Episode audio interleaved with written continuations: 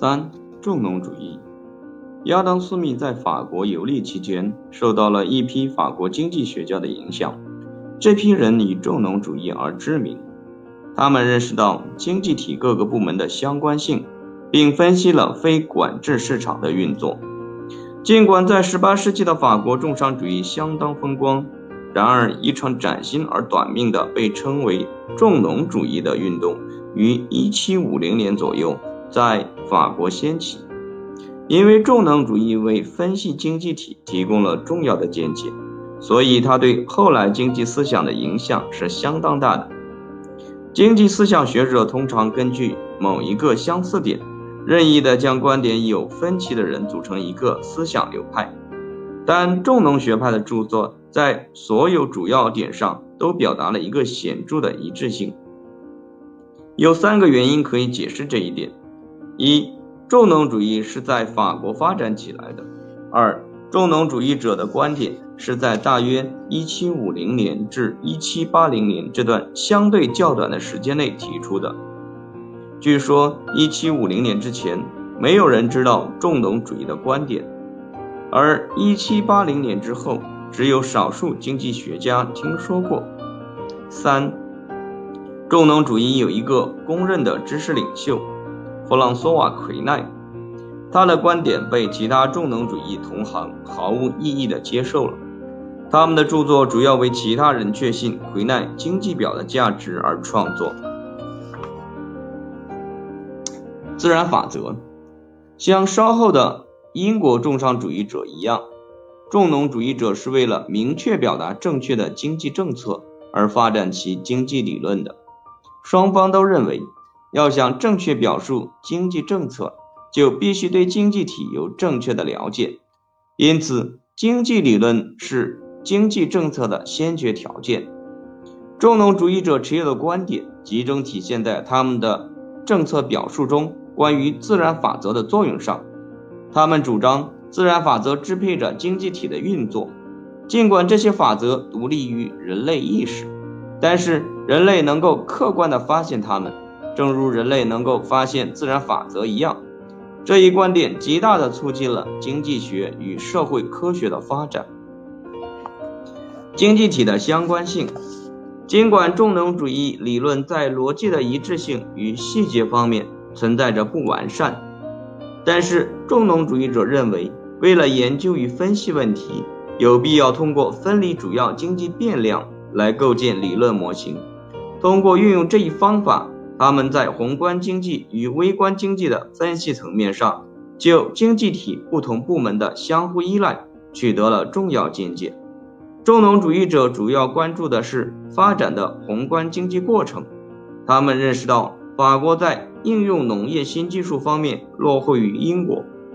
法国北部的一些地区正在引进先进技术，但是法国大部分地区仍然保留着古老的生产方式，因此。国家处于不均衡的发展中。为了解决这一问题，像英国与法国的重商主义者那样，重农主义者希望发现国民财富的性质与原因，以及最能推动经济增长的政策。法国重商主义对国内与国外经济活动的规制，甚至比英国的规制更加精细。重农主义正是对于这一规制的智力反应。重农主义者并不集中研究货币，而是将注意力放在导致经济发展的实际力量上。在对重商主义有关财富产生、关于交换过程的观点进行回应时，重农主义者研究了重置价值的创造，并推断财富起源于农业或者自然。在重农主义者所处时代的经济体中，生产出来的产品。比用来支付社会的实际生产成本所需的产品要多，因而产生了剩余。对这种剩余的来源与规模的探寻，使他们形成了净产品的概念。农业生产过程提供了关于净产品的一个范例。在各种生产要素——种子、劳动、机器等被支付后，每年的收成都有剩余。重农主义者。将其视为由自然生产而产生的。根据他们的观点，劳动只能生产出支付劳动成本的产品。这一点也适用于其他生产要素，只有土地例外。因而，来源于土地的生产产生被重农主义者称为净产品的剩余。制造业以及其他非农业经济活动被视为是贫瘠的，因为它们不产生净产品。只有农业生产能够返还社会超过社会生产成本的力量。这一信仰今天看来可能似乎有些离奇，但它可以通过下面的事实得到解释：即重农主义者集中注意力于物质生产，而不是价值生产力。此外，由于在18世纪中期，大规模的工业尚未在法国发展起来。所以在重农主义时代的经济体中，工业生产力并不明显，只有少数雇员的小雇主似乎没有制造剩余，并且其生活水平与雇员也没有太大的差别。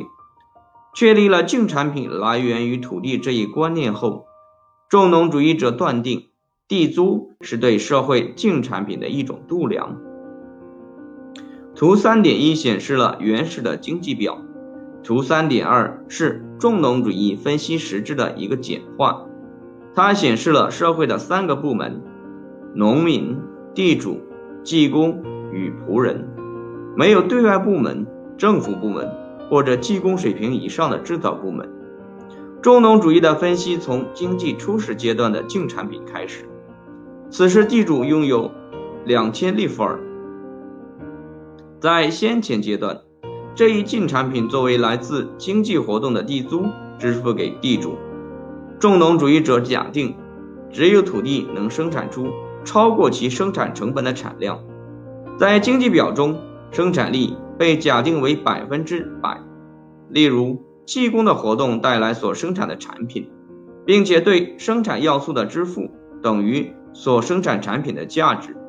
唯独对于土地来说，产量超过了所消耗的要素，在经济表中，投在农业生产中的两千立弗尔带来了两千立弗尔的净产品，作为地租被地主获得。从经济表顶部中间开始，地主通过从技工手中购买一千立弗尔的产品，以及从农民手中购买一千立弗尔的农产品，花掉了去年的两千立弗尔净产品。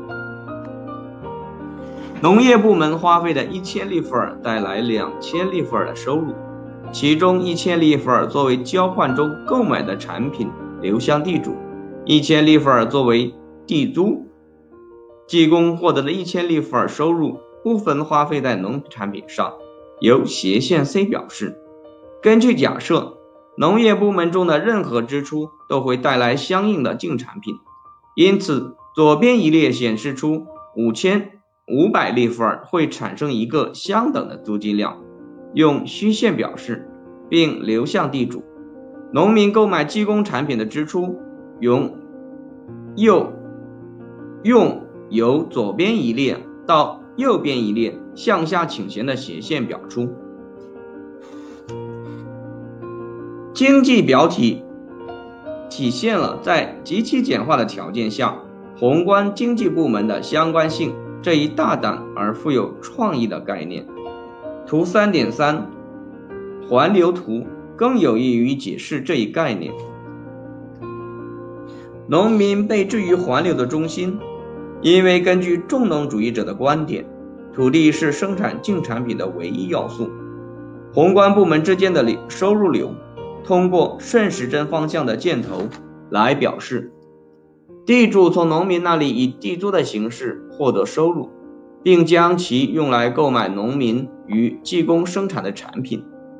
技工从地主与农民那里获得收入，并用来购买农民提供的产品。只有动明农民来说，宏观部门内部的流动才是至关重要的，因为只有他们才生产净产品。图三点三没有显示出部门内部的流动。重农主义者关于经济体相关性的看法，就其概念及定位来说，属于宏观经济学。他们几乎没有像亚当·斯密那样尽力在微观经济学的意义上发展经济体相关性理论。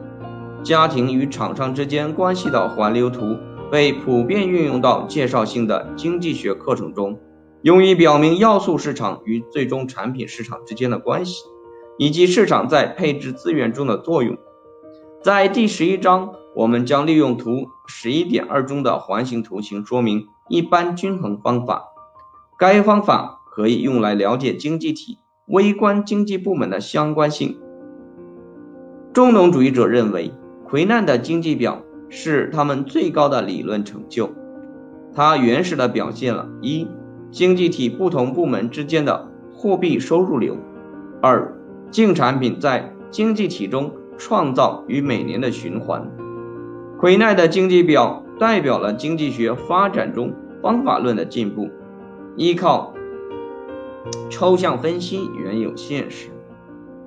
重农主义者不仅就经济体不同部门之间的关系建立理论，而且试图量化它们的规模。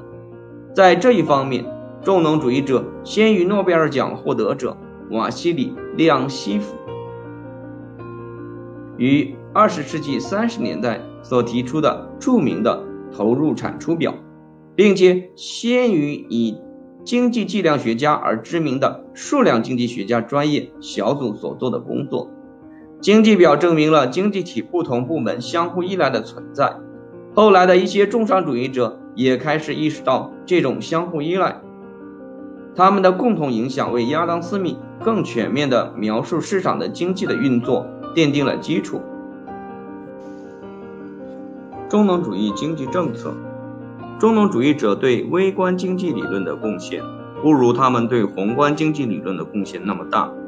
他们认为，获得最大收益的愿望是人类经济活动的根本动机。价格在市场中通过经济活动而得以形成。价格的形成能够被加以研究，因为他们受独立于人类意志的自然法则所支配。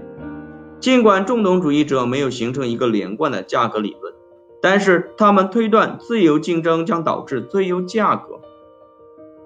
如果每个个体都追求自己的私利，那么社会将从中获益。此外，他们认为净产品的唯一源泉是农业。据此推断，税收负担将最终依赖于土地。例如，对劳动者征收的税将被转移给土地。原因在于，竞争已经确保了劳动者的工资处于维持生活的最低水平上。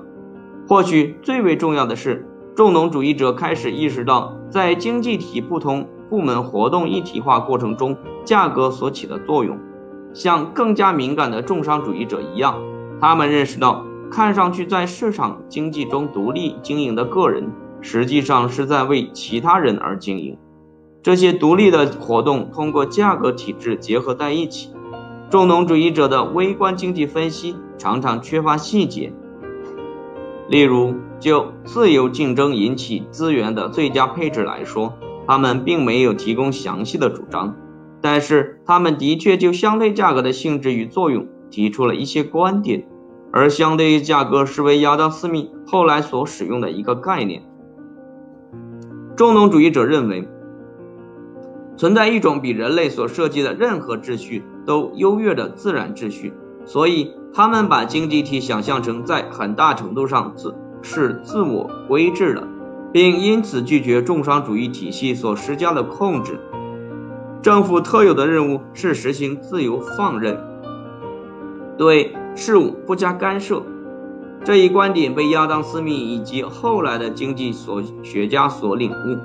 它在塑造西方文明的意识形态中具有极大的重要性。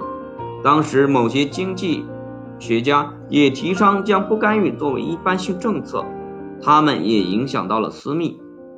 重农主义者认为，经济增长的主要障碍来自重商主义者对国内与国外贸易的规制政策。他们尤其反对重商主义者的税收体制，提倡对土地征收单一税。当然，按照他们的理论，无论如何，所有的税最终都将落到土地上。但是，只有在经济体系产生大量摩擦之后，它才发生。根据重农主义者的观点，最不合时宜的政府规制是禁止法国谷物出口。他们说，这一做法控制了法国谷物的价格，因而成为农业发展的障碍。